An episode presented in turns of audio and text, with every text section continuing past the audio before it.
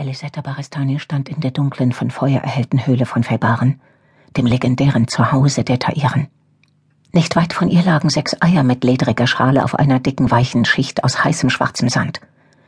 Ein dichter, pelziger, zimtfarbener Schwanz ringelte sich schützend um die Eier. Seine schwarze Spitze wippte rhythmisch auf und ab und wirbelte Wolken aus feinem schwarzem Staub auf, wenn sie den Sand streifte. Der Staub flog wie Nebeldunst um Ellie herum und überzog ihre Kleidung mit einer dünnen Schicht rußiger Asche. Ungeweinte Tränen schnürten ihr die Kehle zu und brannten ihr in den Augen. Die Tairen waren vom Aussterben bedroht. Ellie konnte nicht erklären, woher sie es wusste. Das Wissen war einfach da. Und es schien vertraut, als wäre es schon seit sehr, sehr langer Zeit da. Carla, das letzte Weibchen ihrer Art wurde von Tag zu Tag schwächer und verbrauchte ihre schwindenden Kräfte im Kampf um das Leben von sechs ungeschlüpften Jungtieren. Die letzte Hoffnung auf eine Zukunft für die Tairen ruhte auf diesen winzigen, ungeborenen Wesen, drei davon weiblich, deren Lebenskraft stetig abnahm, noch während ihre kleinen Körper im Ei heranreiften. Das zimtfarbene Fell des Muttertiers war stumpf und verfilzt. Ihr stolzer Katzenkopf, der größer als Elisetta war, ruhte müde auf ihren Vorderpfoten und ihre leuchtend goldenen Augen waren geschlossen. Ihr gewaltiger Leib hob und senkte sich unter tiefen, schweren Atemzügen. Sie hatte seit zwei Wochen nichts gegessen. Merdral, ihr Gefährte, war vor Sorge außer sich. Ruhelos wanderte er zwischen dem Eingang und dem Gelege hin und her. Seine braunen Schwingen rauschten, seine schweren Pfoten bewegten sich nicht so lautlos wie sonst, als über den Sand strichen, und ein tiefes Grollen drang aus seiner mächtigen Brust und hallte wie Donner durch die Höhle. Sein dunkelbrauner Schweif rollte sich unablässig ein und aus und zuckte unruhig. Merdrals Fell war struppig, seine Ohren angelegt und von seinen Fängen tropfte das tödliche Gift der Tairen. Immer wieder blieb er stehen, um seine Krallen in das Felsgestein zu schlagen und einen zornigen Feuerstrahl auszustoßen. Wenn Merdral irgendetwas hätte töten müssen, um seiner Gefährtin Frieden bringen und ihren Nachwuchs schützen zu können, hätte er es getan und Elisetta hätte ihm geholfen. Über ihr ertönte ein Knurren, und als sie aufblickte, starrte sie in die schillernden grünen Augen von Suparukai, der Weisen. Sie war die älteste aller weiblichen Tairen und Makai, der Stolz von Febaren. Sie kauerte sich auf einen Felssims und schlug ihre gezückten Krallen in das Gestein. Ihr dunkles, silbrig gesprenkeltes Fell schimmerte im flackernden Licht der Höhle wie Donnerwolken und Rauch.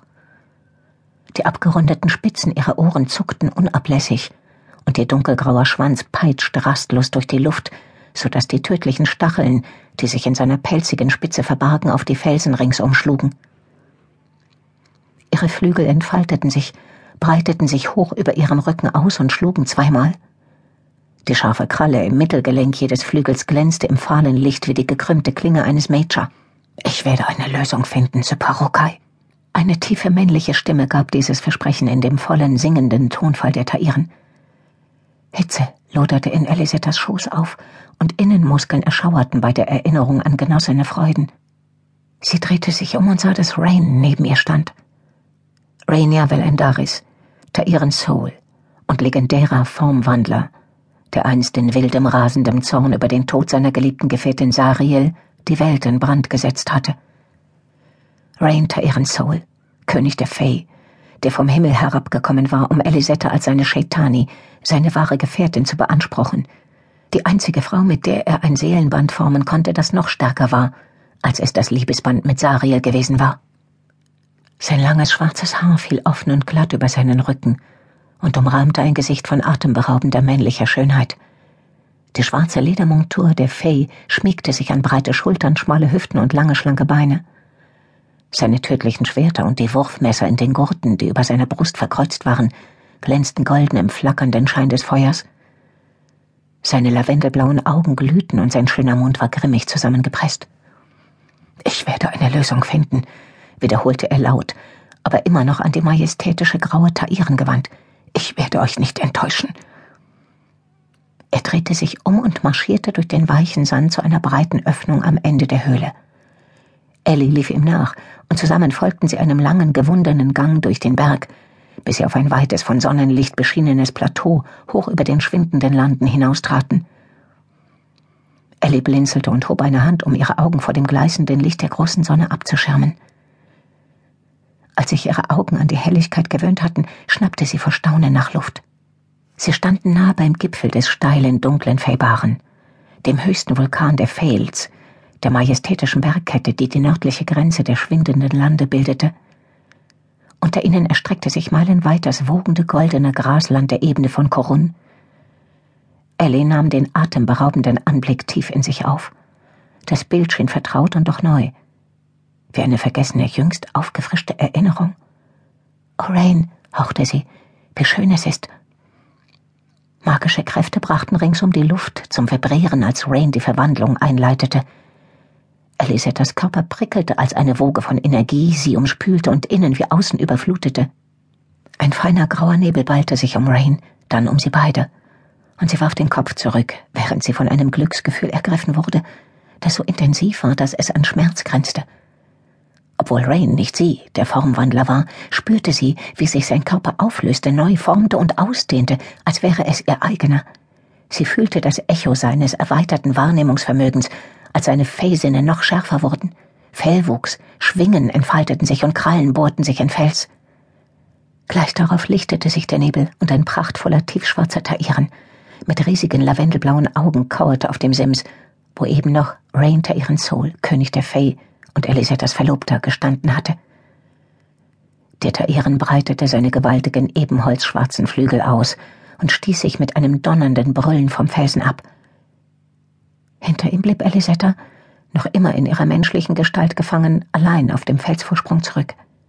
Komm zurück, Rain, rief sie, lass mich nicht allein. Elisetta fuhr aus dem Schlaf. Ihr Herz hämmerte und Tränen liefen kühl über ihre Wangen. Das im Traum Erlebte hielt ihr Herz immer noch gefangen, und sie hätte weinen mögen vor Verzweiflung über die aussterbenden Tairen und die furchtbare, qualvolle Leere, die sie befallen hatte, als Rain davongeflogen war und sie auf dem Felsen zurückgelassen hatte. Schon wieder ein Albtraum, Shaitani? Der vertraute Klang von Rains geistiger Stimme ertönte leise und leicht belegt vom Schlaf in ihrem Kopf. Ein Arm legte sich um ihre Taille und ein schweres, warmes Gewicht drückte sich in ihrem schmalen Bett an sie. Und es waren eindeutig nicht ihre Schwestern Lillis und Laurel, die sich, wie sie es manchmal taten, an sie kuschelten. Sie wandte langsam den Kopf und ihr stockte der Atem. Zum ersten Mal in den letzten fünf Tagen lag beim Erwachen keine kleine Brautgabe neben ihr, sondern eine sehr, sehr große in schwarzes Leder gekleidet, mit seiner hellen Feyhaut und dem tintendunklen Harler Grain auf ihrem schmalen Bett neben ihr und hielt sie fest umschlungen. Da sie überzeugt war, noch immer zu träumen, schloss sie die Augen, atmete tief ein und schlug sie wieder auf. Rain war immer noch da, fest und warm, und presste sein Gesicht an ihren Nacken.